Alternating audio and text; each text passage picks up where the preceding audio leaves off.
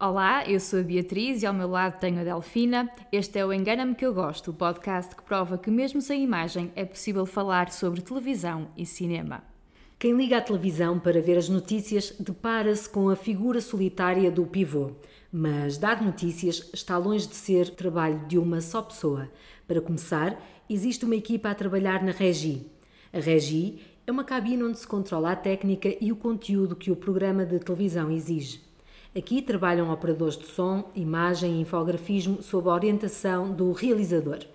O realizador é como um maestro que orienta a banda para uma sinfonia que se quer limpa, sem ruído e reduzida ao essencial dar as notícias. Para isso é importante sentir o audiovisual. Quem o diz é o nosso próximo convidado, realizador de informação há duas décadas. Vasco Josué começou como técnico de exploração na NTV, um canal criado no Cabo há 22 anos. Com sede no Monte da Virgem, justamente aqui, nas instalações da RTP, a NTV assumiu-se como um canal urbano a operar a partir da região norte. Quem o conhece sublinha o bom humor, o colega sempre bem disposto. E desta época de NTV lembram também as bolas de Berlim da IPAL que o Vasco trazia quando o trabalho entrava noite dentro. Mais tarde, a NTV foi comprada. O Vasco e a restante jovem equipa transitaram para a RTP. Hoje trabalham diariamente no canal de informação da Estação Pública. O nosso convidado realiza os jornais da RTP3, RTP2 e RTP, com destaque para o velhinho Jornal da Tarde. Mas vemos-lo ainda a comandar programas informativos e de desporto, como jogos da Seleção Portuguesa de Futebol. Citando uma colega, há pessoas que nos dão uma leveza, são profissionais e leves. É importante saber que do outro lado está uma pessoa firme que vai reagir bem, que não nos vai deixar pendurados. Já outros colegas parecem saber que quando se trabalha com ele, a Regi sabe que existe frontalidade, transparência e responsabilidade. E também já se sabe como o jornal vai fechar. Está feito! Mais um para o arquivo, diz o realizador depois de ouvir o calhau da emissão. Como se gera esta equipa, o stress do direto, vamos conhecer tudo isto e mais hoje com o nosso convidado, Vasco Josué, 48 anos, realizador de informação. Olá Vasco. Olá. Olá, obrigada por estares connosco. Eu aqui agradeço, não, não estou habituado a estas mordomias, mas fico muito sensibilizado pelo vosso convite. Apesar de eu ser totalmente inexperiente nestas matérias, tentarei dar o meu melhor e vou tentar falar devagarinho, que é uma coisa que eu não costumo fazer habitualmente. Mas aqui vou tentar ter essa particular esse particular cuidado. E Vamos nós agradecemos uh, e sabemos bem que tu estás mais habituado a ver entrevistas do que propriamente estar no lugar uh, do entrevistado. Sabias que fazias esta diferença ou que fazes a diferença uh, quando estás na regi para quem, para quem está a apresentar? Eu ia começar por aí. Enquanto estavas a, a, ler esse texto introdutório, eu tomei aqui três ou quatro notas. Aproveitei essa tua essa tua introdução para, para fazer um esclarecimento e uma outra pergunta. O esclarecimento é: eu era mais de comer as bolas de Berlim do que de trazer as bolas de Berlim. Da mesma forma Alguém que as comeu também. Da mesma forma que hoje, ainda hoje, já fizemos uma evolução, uma migração. Não é bolas de Berlim que nós uh, habitualmente uh, tratamos de degustar, é mais bolo preferencialmente de chocolate ou com algum componente visível de chocolate, que eu eh, tento promover ou tento convencer alguém que chega de novo que, que, traga. Claro que depois espalha-se a fama de que o Vasco é que é o goloso, mas na verdade isso não é verdade. Porque eu tenho a fama de ser o goloso, mas o proveito dessa golosice ou dessa golodice é, na verdade, expansível a toda a redação ou a toda a regi. Portanto, é verdade que havia bolas de Berlim há, há uns anos, é verdade que agora há menos bolas de Berlim, há algumas vezes há bolo de chocolate por minha provocação para com os mais novos, mas o mais importante de todas essas verdades é que isso é para ser degustado e desfrutado por toda a gente. Está feita a primeira a explicação. Mas ficaste bem visto? Era pior se tivéssemos dito que uh, comias e afinal era só tu que trazias. Não é verdade. Eu gosto, sou um bocadinho golambareiro, Gulambareiro. Gulambareiro, mas apesar de tudo gosto de café sem açúcar. Portanto, há aqui um equilíbrio que eu tento ter na minha vida e também nas minhas aventuras gastronómicas, é, é verdade. Okay. Agora, queria fazer-te uma pergunta, se é que posso. Acho Aliás, não, eu devia estar mas- aqui para responder a perguntas e não para fazer perguntas. Mas faz, mas faz. Mas vamos a isto. Tu falaste aí que já percebi que fizeram um trabalho de casa, andaram pelos corredores a conversar com pessoas que me conhecem, a fazer algumas perguntas sobre mim, a fazer alguma investigação e há uma palavra ou duas que eu retive. Um- duas palavras e uma expressão. Tu falaste que eh, há pessoas que falam em mim e eh, falaram numa certa leveza e responsabilidade. Eh, eu acho que isso tem muito a ver com o meu perfil pessoal, acho que sim, e tem muito a ver também com aquilo que é o nosso contexto real. Na verdade, nós quando trabalhamos em informação diária, temos que ser responsáveis, porque estamos a, a passar para o espectador um conjunto de informações que ten- tentamos que, seja, que sejam o mais verosímeis possível, obviamente, e como nós trabalhamos num ritmo, não é sempre assim, mas é muitas vezes assim, é um ritmo um bocadinho, um bocadinho alucinado, às vezes temos que ter alguma leveza também na forma como fazemos. Uma leveza no sentido de relativizar as coisas, porque as coisas são graves, são importantes, são relevantes, mas há sempre coisas de facto mais importantes. Alguém que esteja pior do que nós, alguém que esteja. Há sempre alguém que está. E há o facto no da própria equipa também não, não colocar já pressão numa emissão que tem já outro, outro tipo de, de pressões, não é? Portanto, Sim. a leveza é importante também nesse sentido. Sabes que há, há, às vezes quando me convidam para, para, para falar sobre a minha profissão, nunca o fiz num podcast, já o fiz noutros palcos, É estreia. mas nunca num podcast, em, pá, em palestras ou em conversas com alunos ou com masterclasses que eu possa eh, promover de alguma forma e perguntam-me qual é a minha profissão. E eu adotei uma estratégia e acho que encontrei uma boa fórmula de o explicar. Então diz-me lá qual é a tua profissão. Eu dizia, eu sou gestor de caos. Ok. Essa foi a fórmula. Acho que é a melhor fórmula que eu encontrei, ou a melhor, a melhor conjugação de palavras que eu encontrei para definir aquilo que é o meu trabalho. Porque eu acho que, na verdade, é muitas vezes pouco mais do que isso aquilo que eu sou. É um gestor de caos. Porque uma regi é um local muitas vezes caótico e que só o percebe, ou só o sente, ou só o sabe verdadeiramente quem lá passa muito tempo, porque não é assim todos os dias, claro, senão não seria saudável, mas eh, na verdade muitas vezes é um local eh, caótico no sentido em que há muitas pessoas, às vezes há barulho, há um conjunto de distrações e há um conjunto de pequenos erros que são cometidos ou podem ser cometidos nesse contexto e são aceitáveis nesse contexto.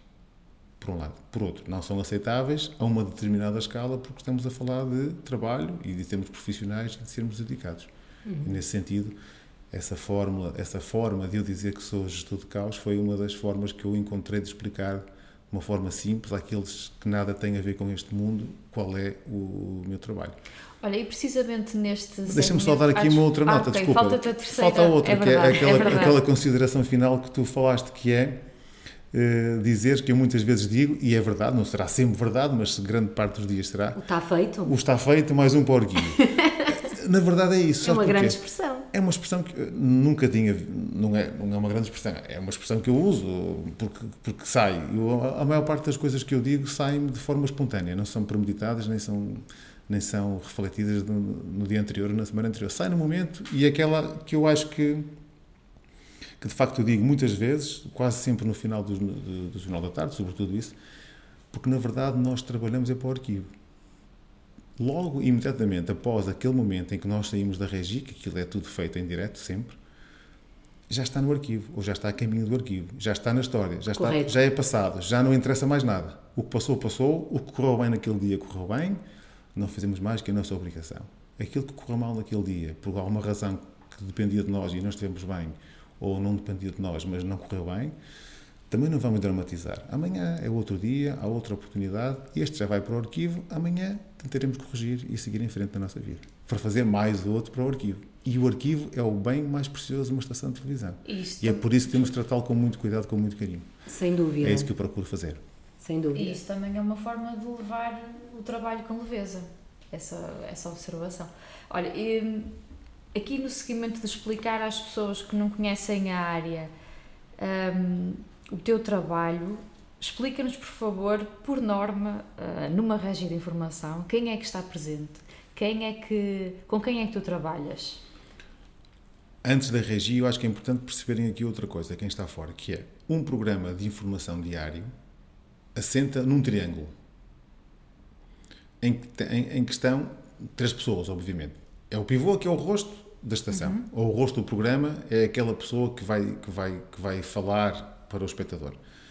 Há o coordenador, que é o, a pessoa que é responsável pelos conteúdos que são emitidos naquele programa, no caso, o diário de informação. E depois há o realizador, que é a pessoa que é responsável pelas questões formais desse programa. É nesse triângulo que assenta a construção de um programa diário de informação. Não sei se respondi à tua pergunta ou se é preciso explicar um bocadinho melhor. Queria que especificaste. Ah, tu falavas na, nas pessoas, pessoas, que estão na regi. exatamente que estão na regi. No nosso modelo de trabalho atual, não quer dizer que seja exatamente igual nas outras estações certo. e nos outros países. No nosso trabalho, no nosso modelo de trabalho atual, nós temos uma pessoa no áudio, uhum. uma pessoa na produção de informação, uma pessoa que é operador de mistura, o realizador, o braço direito do realizador, que é assistente de informação, um operador de controle de imagem, o coordenador, obviamente, uhum. e depois mais duas pessoas que estão ligadas à questão gráfica. As, as barras de informação uhum. os oráculos. As, os oráculos. Uhum. Eu disse barras de informação porque oráculo às vezes as pessoas não sabem o que é que é. Uhum. Barra de informação, que nós chamamos de oráculo, e informação gráfica que complementa a notícia e que faz parte da minha competência na questão de ser o responsável formal por aquele eh, por aquele programa naquele momento. Qual é a função do assistente de informação? Dizes que é, que é este, este cargo, esta pessoa, é o braço direito do realizador da informação. Porquê? O, o assistente é, é, é a pessoa, é o braço direito de toda a gente. É o braço direito do realizador, é o braço direito do coordenador, é o braço direito do pivô, é o braço direito de, dos colegas da redação. É, olha, há, há uns anos fizemos uma espécie de um mini-doc sobre os bastidores de uma emissão do Jornal da Tarde, foi o Daniel que fez, e ele dizia que a assistente de informação é uma espécie de a mãezinha, aquela pessoa que safa tudo, que responde a tudo, que ajuda a todos. É um bocado por aí. É a pessoa que, de facto, eh, tem essa responsabilidade, que é aceder e juntar e ajudar a resolver uma série de problemas para que na hora da verdade as coisas corram bem ou corram melhor, com o mínimo possível de erros. Com o que é que tu te preocupas hum, na hora anterior, na hora e meia anterior, ao, por exemplo, a um jornal da tarde, qual é a tua preocupação? Qual é a preocupação que deve ter um realizador? O, o jornal da tarde começa muito cedo, nós emitimos a partir da uma. É? Normalmente dura cerca de uma hora e quarto, com um intervalo pequeno pelo meio, que pode ter entre 5, 6, 7, 8, 9 minutos, por aí. Portanto, é cerca de uma hora e quarto de emissão, menos esses poucos minutos uhum. de intervalo. Aquilo quando começa é não é totalmente, mas é quase uma folha em branco. Certo? Uhum. Há um alinhamento que começa de forma precoce a ser construído pelo coordenador, que vai alinhando, vai fazendo o guião do programa. Temos um software para isso, uhum. em que vai alinhando aqueles que vão ser os conteúdos a exibir naquele programa. Claro que aquilo que é preparado às 8 da manhã 99% das vezes não tem muita uh, proximidade com aquilo que foi que emitido entre uma e as duas e um quarto, porque as coisas mudam, porque as notícias mudam, porque há coisas que eram para acontecer e afinal não acontecem. O mundo não para. O mundo não para e, portanto, tudo pode acontecer durante a manhã. E está tudo ali ao longo da manhã no processo de construção de todo esse conteúdo. O realizador ali, eu acho que, para sermos honestos, é obviamente uma pessoa que tem que ser o tal gestor de caos que eu falei, mas é sobretudo no momento do direto. O, o, o, a preparação cabe mais à questão editorial. Claro uhum. que é conjugado com o pivô e com o realizador, mas a, a, pessoa responsável pela coordenação, pelas questões editoriais, pela definição do que é que vai ou não vai ser exibido, é mais, eh, é, é, é mais preponderante no antes. Durante a pessoa da coordenação faz a gestão do que está pronto ou não está pronto, ou pode ou não pode ser emitido, e o realizador assume o comando da emissão a partir do direto. É quase como se fosse o apito inicial. O coordenador trata do estágio, prepara a comida para os atletas, prepara o aquecimento e depois o árbitro apita e a bola começa a rolar e então aí sim, o realizador acaba por assumir um papel mais relevante. Porquê? Porque tem que conjugar essas questões editoriais com as questões formais que ele foi preparando ao longo da manhã e com a gestão da equipa que, que está à sua alçada dele durante a emissão do, Sempre à espera do, do comando. Exatamente. Mas se na Regi o coordenador uh, é responsável pelo conteúdo e o realizador pela forma, digamos assim, às vezes um não se sobrepõe ao outro, não tem que se sobrepor. Quem é que se pode sobrepor? Quem é que manda na Regi? É o, é o realizador. No momento em que o programa começa, quando a bola, quando há o pito inicial, a partir do momento em que começa o direto, quem manda numa regi é o realizador. Agora, uma das funções principais, se não a principal função de um realizador, além de ser um gestor de caos, a primeira regra, não só do realizador, mas de, de todos nós, devia ser o bom senso. E, obviamente, esse bom senso leva a que haja um equilíbrio naquele, naquele, naquele triângulo que falamos há pouco, entre o pivô, o coordenador e o realizador. Mas se nós fôssemos fazer uma situação, se fôssemos aqui falar sobre uma situação limite, levada ao extremo, na verdade, quem comanda, quem manda numa regi e quem tem poder, com aspas, sobre todas as pessoas que trabalham na regi e sobre as questões formais do programa que está a ser emitido, no direto, o responsável máximo é o realizador.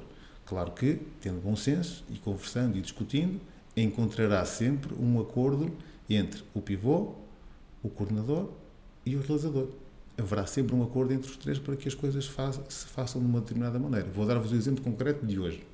Eu tinha previsto o, o início do Jornal da Tarde de uma determinada forma. Por sugestão do pivô, alterei a forma de o fazer. Porque eu achei que a forma que eu tinha definido estava correta. Mas para o apresentador de hoje, não era tão confortável por alguma razão ou sugeriu-me que fosse de outra forma. E eu achei que essa alteração da forma não ia, não ia contra nada de essencial, não comprometia nada do que era essencial e eu, bem, acedi. Porque eu sou, além de gestor de caos, de trabalhar com leveza e com responsabilidade, tento ter bom senso de perceber que ali não é momento para gerar conflitos, é momento apenas para gerir conflitos. Este, e dentro desta gestão do caos, como tu uh, apelidas a tua profissão, queres-nos dar exemplos daquilo que pode ser o caos dentro da regi. Um, porque sabemos que há todo este planeamento, mas que as coisas aparecem quase folha em branco às 13 horas e vão. vão... Não, folha em branco é de manhã, às 13 então a folha está preenchida. Está toda preenchida. Podem mudar as linhas, Sim, podem mudar exatamente. É subir, descer, pronto. Sim. Coisas no alinhamento. Mas o que é que já te surgiu em 20 anos? Já acredito que muita coisa. Mas que causa é que tu já tiveste à tua frente? O caos tem a ver, sobretudo, com duas coisas fundamentais. Uh, alguma falha técnica que possa acontecer, que nos obrigue a ir fazer uma coisa, fazer algo que não estava previsto naquele momento, como, por exemplo, uma peça que não está pronta, ou falha a meio, um direto que era suposto e afinal não está, ou um direto que vai começar e falha no, no, no imediato momento anterior a entrar no ar, ou até já falha já no ar, é nesse sentido que nós temos que nos adaptar e, e, e, atuar e mudar, mudar a estratégia de forma o mais rápida possível. É, é quando, é quando as coisas falham do ponto de vista técnico que nós temos que nos adaptar e, e gerar alternativas. Para, para e não deixar o pivô pendurado como também é, li na, no texto introdutório, não é? Essa é minha, uma das minhas principais preocupações. Eu prefiro fazer uma coisa mal do ponto de vista formal, se for necessário, eu prefiro pôr no limite. Eu prefiro decidir colocar um negro no ar do que, de forma consciente ou propositada, colocar um pivô, com licença, a coçar o nariz. Uh, não sei se me fiz entender. ou seja, eu prefiro eu passar por ser um mau profissional, cometer um erro do ponto de vista da gestão do, das tais questões formais, do que, de alguma forma, colocar em causa a imagem, porque isso depois tem, tem implicações a nível da credibilidade do apresentador e do programa e da estação. E, sobretudo, hoje, não há 10 anos ou há 20, mas hoje, com esta proliferação das redes e com o acesso muito facilitado a todo tipo de, de, de, pequenos deslizes, de uma forma massificada, chegam a toda a gente e é muito fácil ser apanhado. E eu tenho, primeira responsabilidade, nunca comprometer um pivô e nunca colocá-lo em xeque sempre que eu posso proteger, protejo. Nem que seja proteger de tossir no ar. Posso dizer, aguenta, eu sei que, imagina, ele está a ler uma informação, está a ler uma notícia, e eu tenho mais uh, 10 segundos de imagens, e estou a ver, e estou a sentir que ele está com um problema na voz, que vai tossir, ou quer tossir, ou quer espirrar, e eu tenho a obrigação de ler isso e imediatamente falar com o colega do áudio, falar com o colega da mistura e dizer que ele não, vai, vai calar-se e no fim cortar o microfone, aguentar as imagens um bocadinho mais, para ele poder tossir 3 segundos, voltar a abrir a via do microfone e então sim, ir a estúdio. E ele continuar. E ele continua como se nada fosse. Ai, obrigada por estes bastidores, porque eu acho que eu estou-me a sentir nos bastidores disto tudo e espero que quem nos ouça também. Que agora há alturas em que tu, em vez de dizeres esta vai para o arquivo, esta vai para a meme. E eu evito que isso seja, ou tento evitar que isso seja. Hoje em dia, não é? Porque uma coisa, olha, vou dar-te outro exemplo muito concreto nós no estúdio, como trabalhamos em direto, isto é sempre associado ao risco do direto. E o gestor uhum. do caos tem muito a ver com a questão do gestor, de, com o risco do direto. Tem muito a ver com isto. Nós, eh, a nossa regi, é, é, portanto, como nós emitimos o programa em direto, vai, vou dizer, vai bater na continuidade antes de chegar às nossas casas como, como uhum. espectadores. E a continuidade tem pessoas, além de máquinas. E as pessoas trabalham com relógios, dão-nos contagens. Uhum. E um segundo mais tarde, ou um segundo mais cedo, faz toda a diferença. Pode fazer diferença. Em 95% das vezes não faz diferença nenhuma. Mas há 5% das vezes em que pode fazer. Ou está o pivô a arranjar a gravata, ou está a, a, a pivô a arranjar o sapato, ou está uma pessoa a dar o último retoque no cabelo. Portanto, saber se está no ar ou se não está no ar, ou vai faltar mais 5 segundos, ou, vai faltar, ou vão faltar menos 5 segundos, pode fazer toda a diferença. E isso é uma preocupação que eu tenho e tento proteger sempre o pivô, porque no limite estar a proteger o pivô é estar a proteger o rosto, a estação do programa e todos nós que ali estamos. Nós estamos aqui, as pessoas não podem, infelizmente não nos podem ver, uh, nas antigas instalações da NTV, Sim. onde começaste. Já não vinha cá há uma série de anos. Uh, Já não entravas aqui, aqui, Ai, aqui há muitos anos não entrava aqui. e, e, quando entraste na porta, sentiste assim alguma coisa ou, ou não? Uh, senti, foi um misto.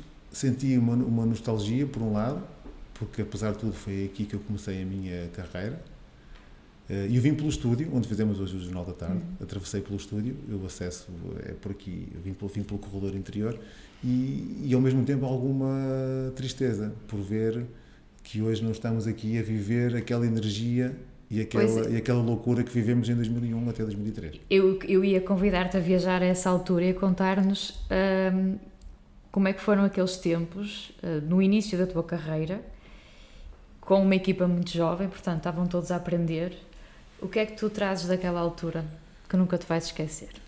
Trago mais do que, além das experiências profissionais, trago e com, com muito orgulho digo, trago amigos e amigas para a vida. Não tenho sobre isso nenhuma dúvida. E bolas de Berlim. E bolas de Berlim na memória. Agora, cada vez menos e mais vezes uh, bolos, de chocolate. de chocolate. Houve uma transição. Houve uma evolução, sim. O que é que eu levo daqui? Eu levo que eu levo que de facto aqueles foram os tempos mais loucos que nós vivemos em termos em termos eh, em termos profissionais que só seriam possíveis naquele contexto em termos de calendário e de pessoas porque se um projeto igual àquele fosse uh, iniciado em 2023 e não em 2001 seguramente já seriam pessoas diferentes que lá estariam e o resultado teria sido também diferente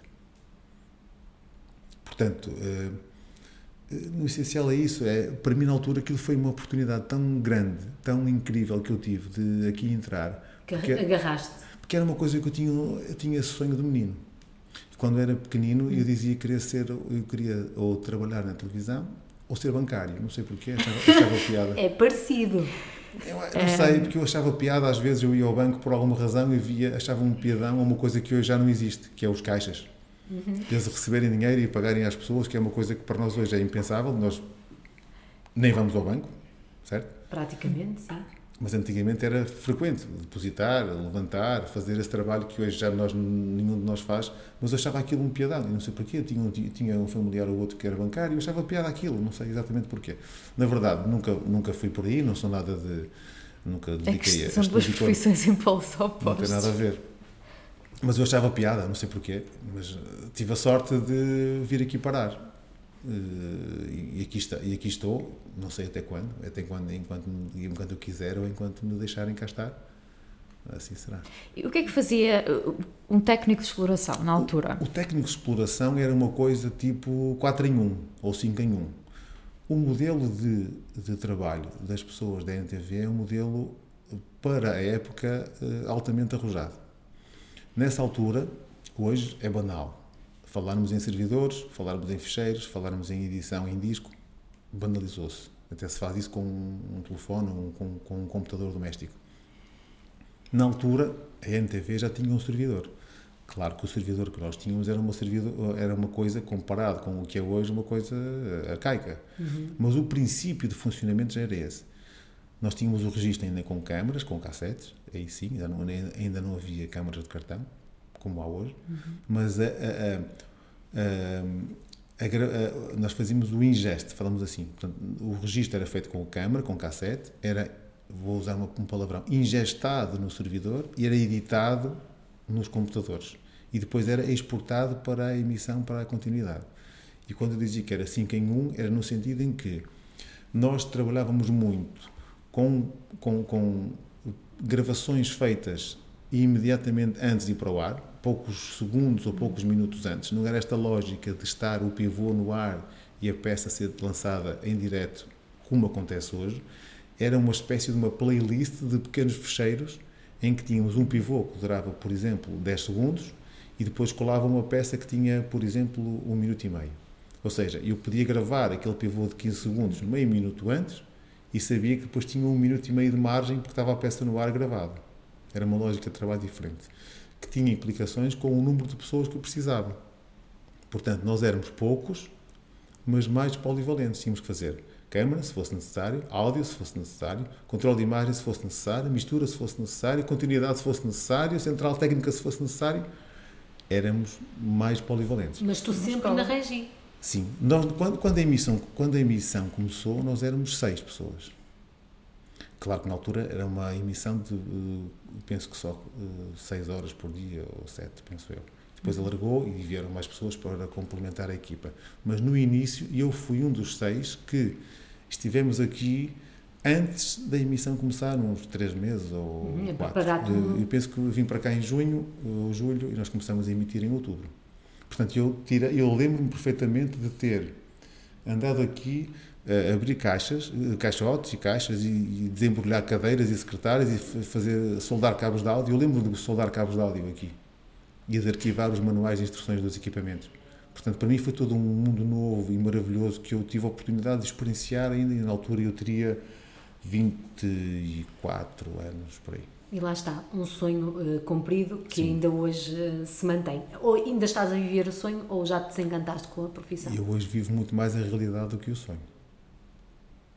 Embora eu seja um sonhador por natureza, até porque, por defeito do meu signo peixe, dizem que é um, um signo altamente propenso ao sonho e à aventura e à, e, e, sei lá, mais uma série de coisas que vocês se calhar sabem melhor do que eu. Acha? Mas dizem que por norma o peixe é o, o peixe, o, o signatário do peixe é esse tipo de, de coisas e eu acho que nesse sentido continua a ser do ponto de vista pessoal, mas do ponto de vista profissional já não vivo um sonho, porque quando vives um sonho estás à procura de uma coisa que não pudeste experienciar uhum.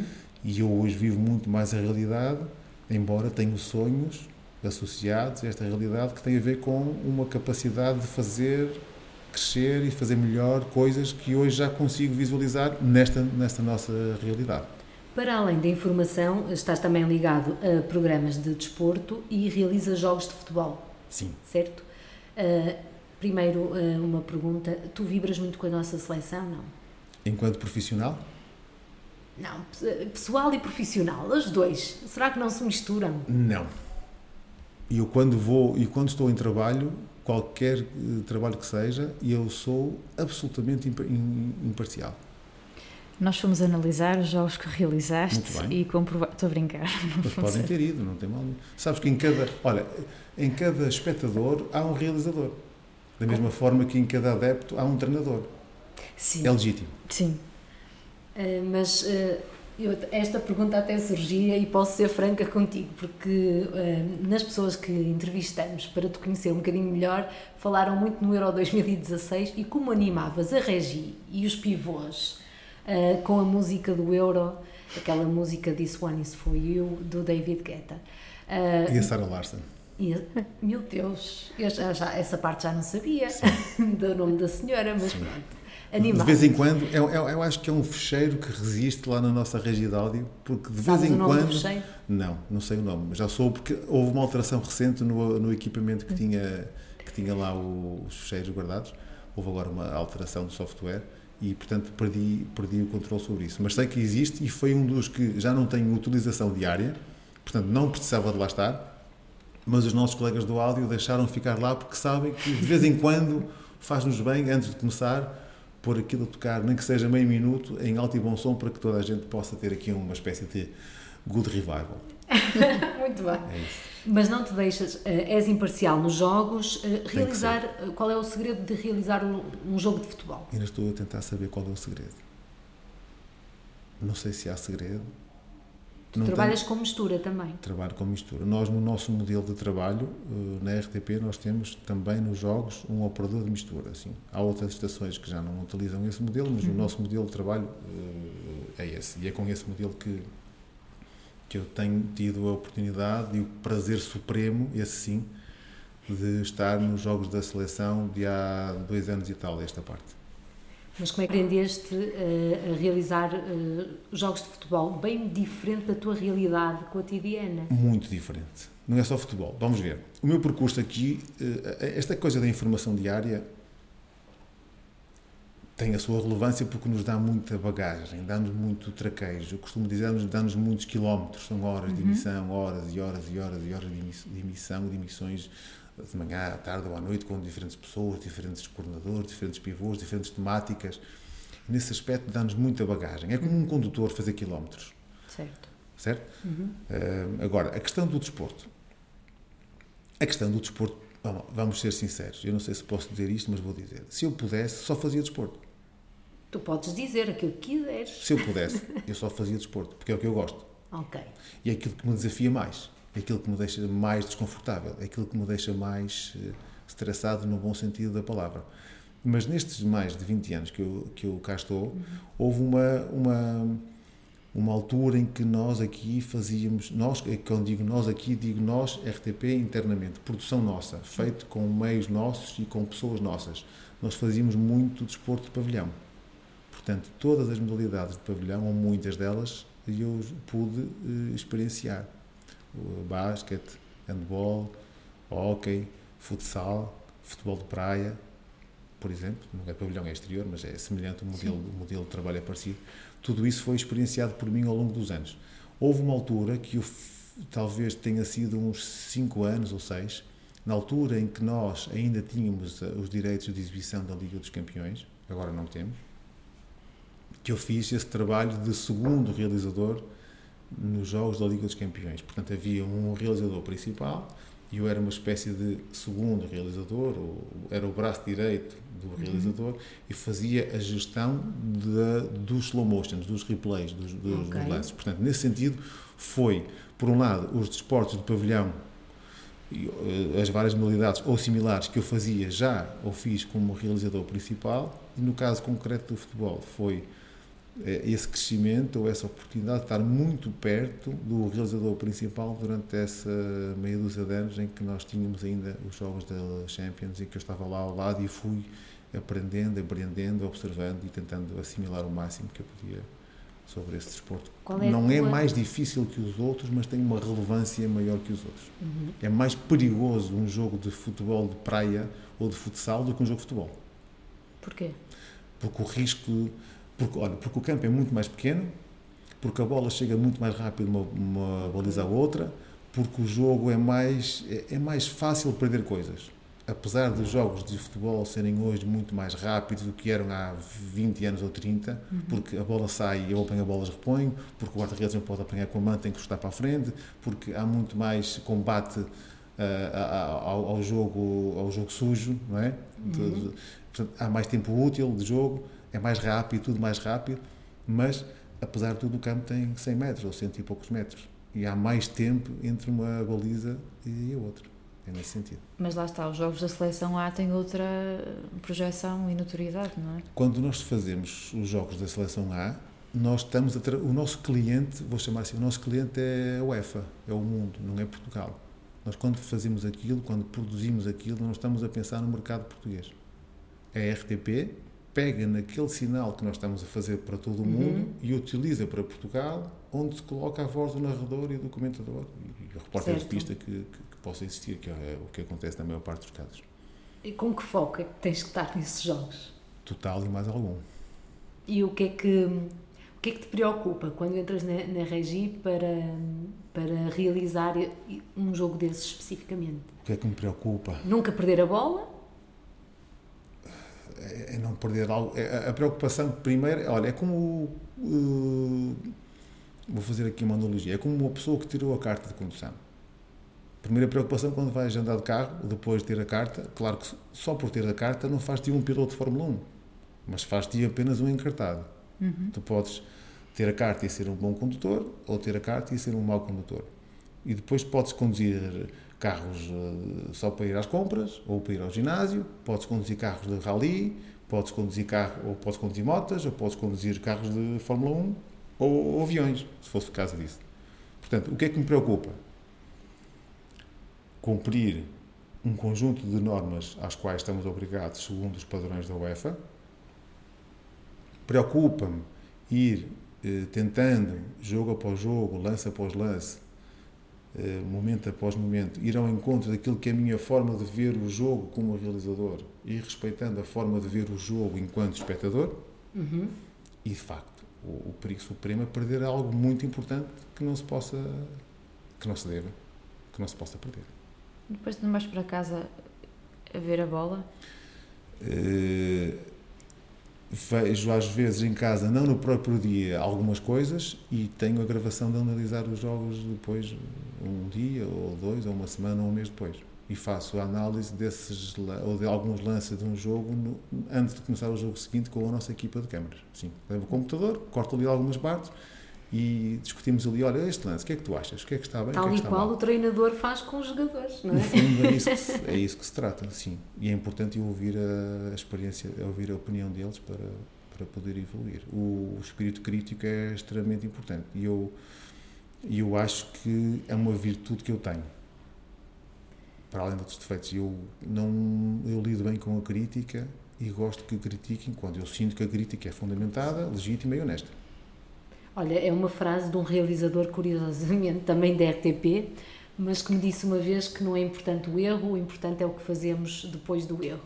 Portanto, concordo, acabo por concordar. Para, para alguém que nos esteja a ouvir e queira uh, seguir uh, esta profissão, ou que tenha o sonho de ser realizador ou bancário, Tu podes falar enquanto realizador. Bancário que... não.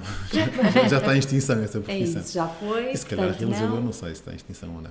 Logo veremos. O que é que dirias a esta pessoa? Vai entrar num mundo louco, apaixonante, desafiante e viciante. Porque o mundo da televisão, eu acho que o mundo da televisão e o mundo da realização em particular, todos eles serão. Eu não conheço todos os mundos de toda a gente, cada um tem a sua experiência e, portanto, poderá falar da sua vivência uhum. enquanto profissional. Mas isto é uma coisa viciante nós chegamos a uma altura que não conseguimos eh, pensar eh, do tipo, o que é que eu posso fazer mais sem ser isto? Eu posso vender casas. Ou pensos para carecas. Não tenho problema nenhum. Ou, ou, ou bolas de berlim na praia. Ou bolos de chocolate no, no, na chegada do, do aeroporto. Tranquilo. Mas, na verdade, isto é uma atividade que nos desgasta, que nos estressa, que nos corrói muitas vezes mas ao mesmo tempo é um vício tremendo, tremendamente difícil de deixar. Portanto, aquela coisa dos botões e das luzes, o frenesinho, o countdown, o, o direto, o risco.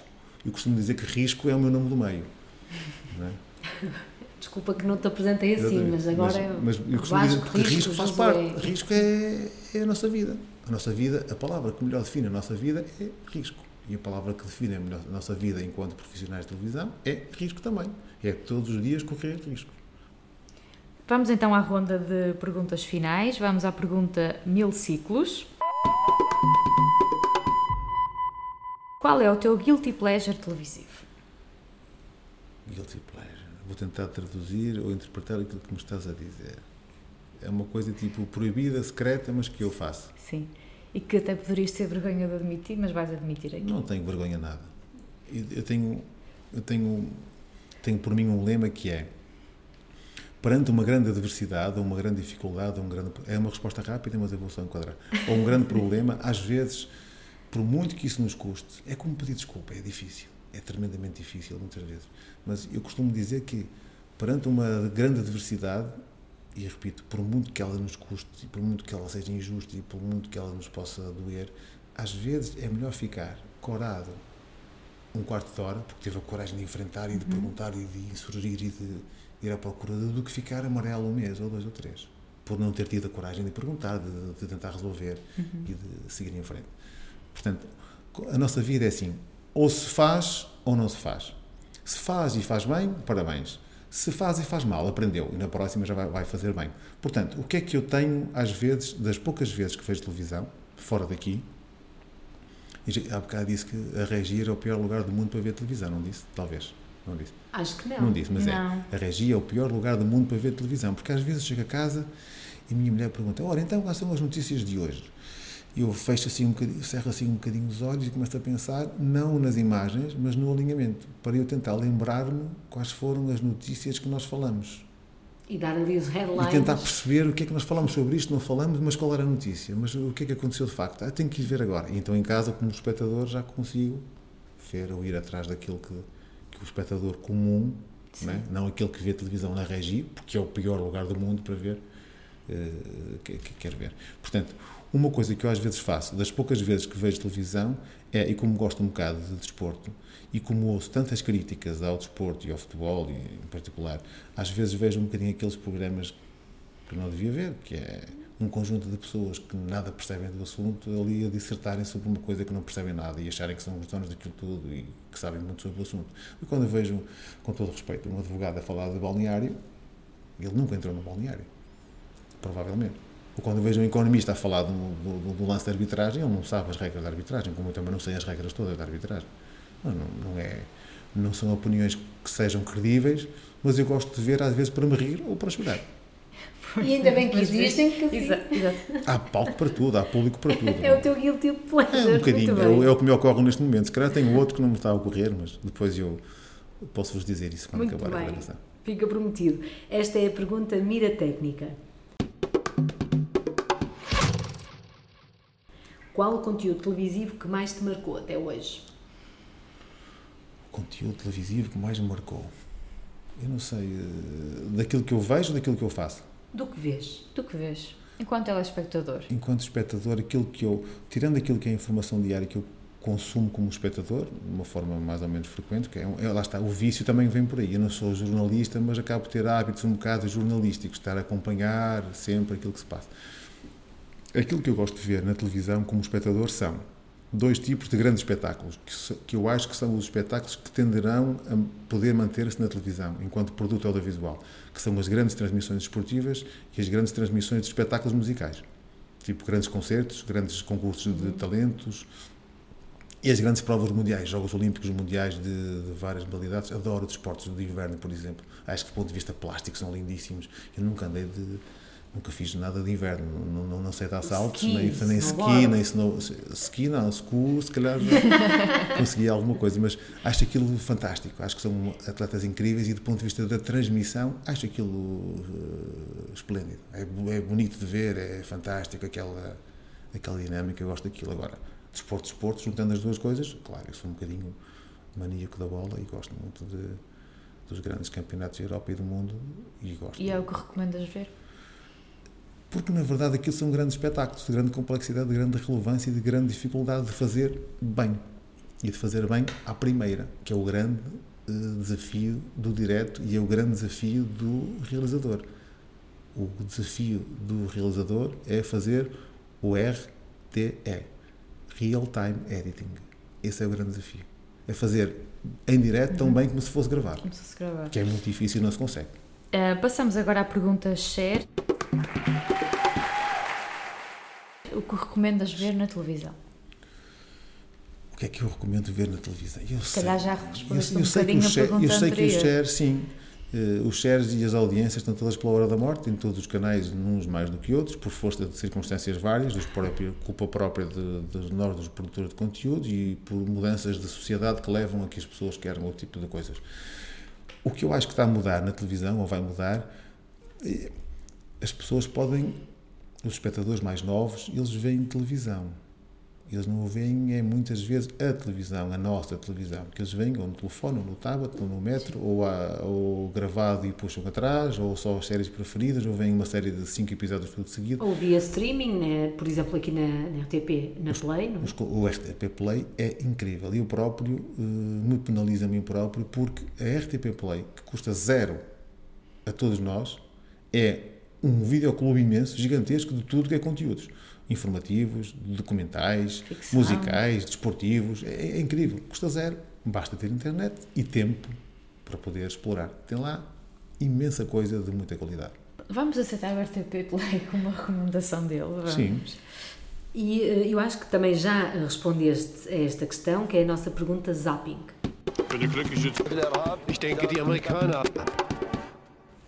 Qual o futuro que vês para a televisão? Vai deixar de existir ou não, continuará? Não, não vai deixar de existir. Como não deixou de existir a rádio por haver televisão, como não deixou de haver cinema por haver uh, televisão e, e, rádio, e, e, não deixou de haver imprensa escrita por haver imprensa online, não vai, não vai deixar de haver. É, a televisão, obviamente, que tem que se reinventar, uh, tem ciclos, está a passar uma fase muito má, muito difícil, tem que se reinventar do ponto de vista dos formatos que exibe, das formas de trabalhar e das tecnologias que, que utiliza mas eu penso que naqueles grandes eventos de relevância planetária continuará a ser o meio de difusão por excelência e prioritário e preferido dos telespectadores, dos, dos consumidores ou dos cidadãos, se queremos assim dizer. Vasco Risco Josué. Da Silva Pereira. Obrigada. Já acabou? Já. Ótimo. Mais um para o arquivo. mais um para o arquivo. Feito, mais um para o arquivo. Obrigado. Obrigada. A entrevista de hoje foi gravada nas antigas instalações da NTV. Agradecemos ao Centro de Produção do Norte a disponibilidade em receber-nos. O Engana-me que eu gosto é uma ideia original de Beatriz Alves. A apresentação, o guião e a produção são da Delfina Rocha e da Beatriz Alves. O som e a edição, Ricardo Coutinho.